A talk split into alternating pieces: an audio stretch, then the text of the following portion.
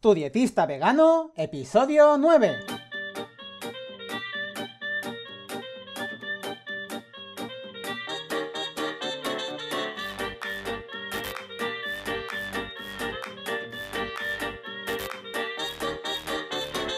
Hola, ¿qué tal? Muy buenas a todas y a todos. Bienvenidas y bienvenidos al podcast de Tu dietista vegano. El podcast en el que yo, Sergio Guayar, voy a comentar conceptos, estrategias, mitos y noticias sobre nutrición y veganismo. En resumen, cómo una alimentación más vegetal puede ser, entre otras cosas, muy beneficiosa para tu salud. Y como siempre, bueno, como ya sabéis, como siempre al inicio os digo que si tenéis cualquier duda, cualquier pregunta, o habéis escuchado alguna noticia sobre nutrición que no os concuerda con lo que ya sabéis, porque algunos días hay un periódico digital que dice una cosa, al día siguiente dice el mismo periódico o otro la contraria, las dietas de moda, me escribís a tudietistavegano.com barra contactar y yo ahí pues os responderé la duda y si es un tema muy interesante, muy de actualidad, que me parece que es llamativo para dedicarle un podcast en concreto, pues eso haré y pues hablaré aquí en el podcast. Hoy voy a seguir con esta línea de micronutrientes que al parecer pues preocupa mucho a la gran población en general. Esta que, que ya per se es nutricionista y cuando una persona se hace vegana ya absolutamente todo el mundo se vuelve nutricionista y dietista y sabe perfectamente lo que necesita y lo mala que es llevar una alimentación en base de plantas. Eh, no, esto no es así. Pero bueno, ya hablé de la vitamina B12, ya hablé de el omega 3 y hoy voy a hablar del hierro. Porque sí, ya se sabe que cuando una persona por lo general eh, pues tiene algún problema, de, el más común es la anemia ferropénica, y, es, y este por supuesto es por falta de hierro, pues ya la gente dice come carne. Es como una cosa automática. La carne es muy rica en hierro y a veces incluso morcilla. Sabéis que es como sangre directamente. Entonces, hay muchos errores aquí. Vamos, hay muchos mitos también, así que bueno, voy a ir parte por parte para no dejarme nada en el tintero y lo primero que tengo que decir es que una alimentación vegana bien planificada, es decir, una alimentación 100% vegetal bien planificada, tiene suficiente hierro y es apta y saludable para personas que tienen riesgo de anemia. Que quede bien clarito desde el principio. Es decir, una persona, solo por el hecho de llevar una alimentación vegetal, no tiene más riesgo de anemia. De hecho, hay un estudio que lo compara, en el que se ve que, precisamente, no hay mayor prevalencia de anemia en población vegetariana. Afecta de igual manera a personas vegetarianas que no vegetarianas. Entonces, la carne, el, hecho de consumir carne, no es algo que conlleve a tener anemia o no. Es decir, una persona puede ser omnívora toda su vida, comer carne y tener anemia. Por lo que no, no es necesario comer carne, no, no afecta al hecho de tener más riesgo de tener o no anemia. Lo primero de todo que hay que diferenciar y tener claro es que hay dos tipos de hierro, comúnmente llamados el hierro hemo, hemo de sangre, que básicamente es el que se encuentra generalmente en los productos, en los alimentos de origen animal, y luego está el hierro no hemo, que es el que principalmente se encuentra en los productos vegetales.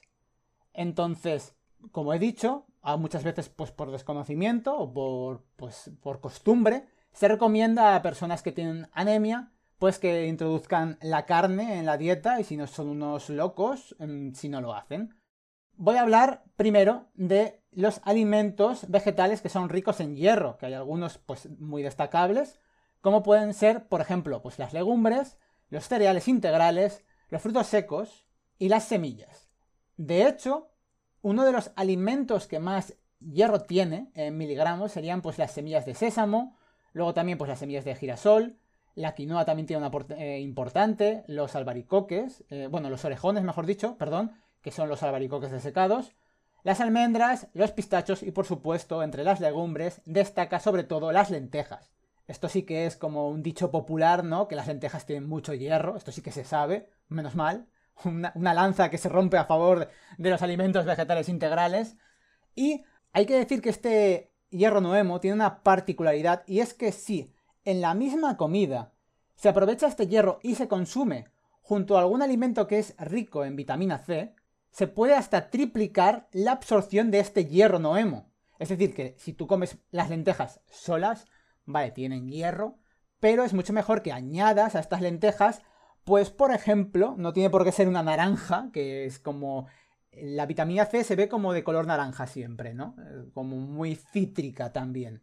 No es necesario que metas una, naranja con las lentejas. Si quieres, es verdad que como he dicho, puede ser, eh, con que lo sea en la misma comida, con que te tomes de postre una naranja, podría ser suficiente. Pero que no vayamos al recurso de la naranja. Quiero decir, hay muchos alimentos vegetales que tienen cantidades de vitamina C. Igual no en tanta cantidad como la naranja, pero que también es una cantidad pues considerable e importante. Y con las lentejas pues pegan mucho la patata, que tiene vitamina C, los pimientos, e incluso la cebolla, pues tú coges mm, el plato de lentejas y bueno, ya le puedes añadir lo que quieras, como si quieres añadir zanahoria, apio, eso ya da gusto.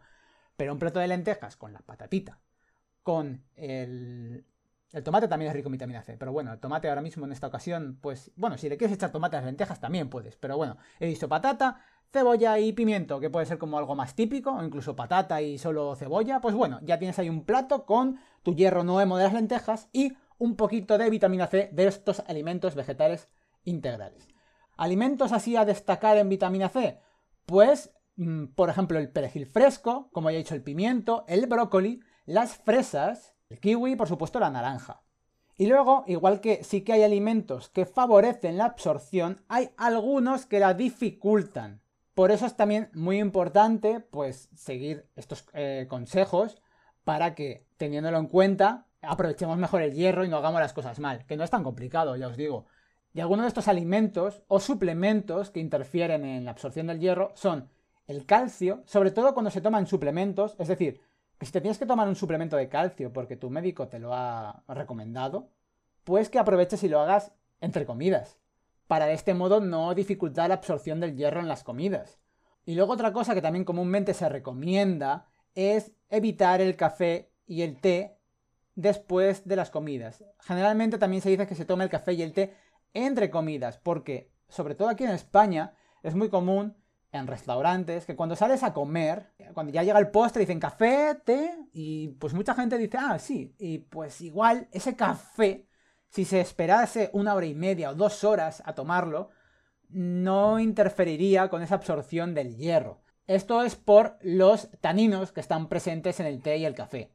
Entonces digamos que si tú llevas una alimentación vegetal bien planificada y tú comes pues tus lentejas con tu patatita, con tu pimiento y comes variado, y, sobre todo, tienes cuidado de que el café y el té estén alejados de las comidas, ya os digo, una hora y media antes, una hora y media, dos horas antes o después de las comidas. Y los suplementos de calcio también, igual que el café y té, lejos de las comidas. Para terminar, por supuesto, he de decirte que si sufres de anemia o tienes cualquier otro problema relacionado con la absorción del hierro, acudas a tu médico. Aquí yo te voy a hacer una recomendación general para que si tú estabas haciendo alguna cosita mejorable, pues que la mejores y que digas, anda, siempre es verdad que me estaba tomando el café pues en el desayuno, con los cereales integrales y, y tal, y es posible que me estuviera afectando a la absorción del hierro, vale, pues ahora lo voy a espaciar y pues en vez de tomármelo allí a media mañana me tomo el café solo y ya está, no pasa nada. O que lo tengas en cuenta, que puede interferir y pues aproveches igual en ese desayuno y en vez de tomarte simplemente el vaso de leche con cereales, pues que aproveches y comas alguna fruta, sobre todo rica en vitamina C, para compensar un poco, pues ya que sabes que inevitablemente sin el café por la mañana no eres persona y lo necesitas, pues como agua de mayo y pues tu vasito de cereales también, bueno, por lo menos añádele una fruta rica en vitamina C para que el efecto del café sea menor, básicamente.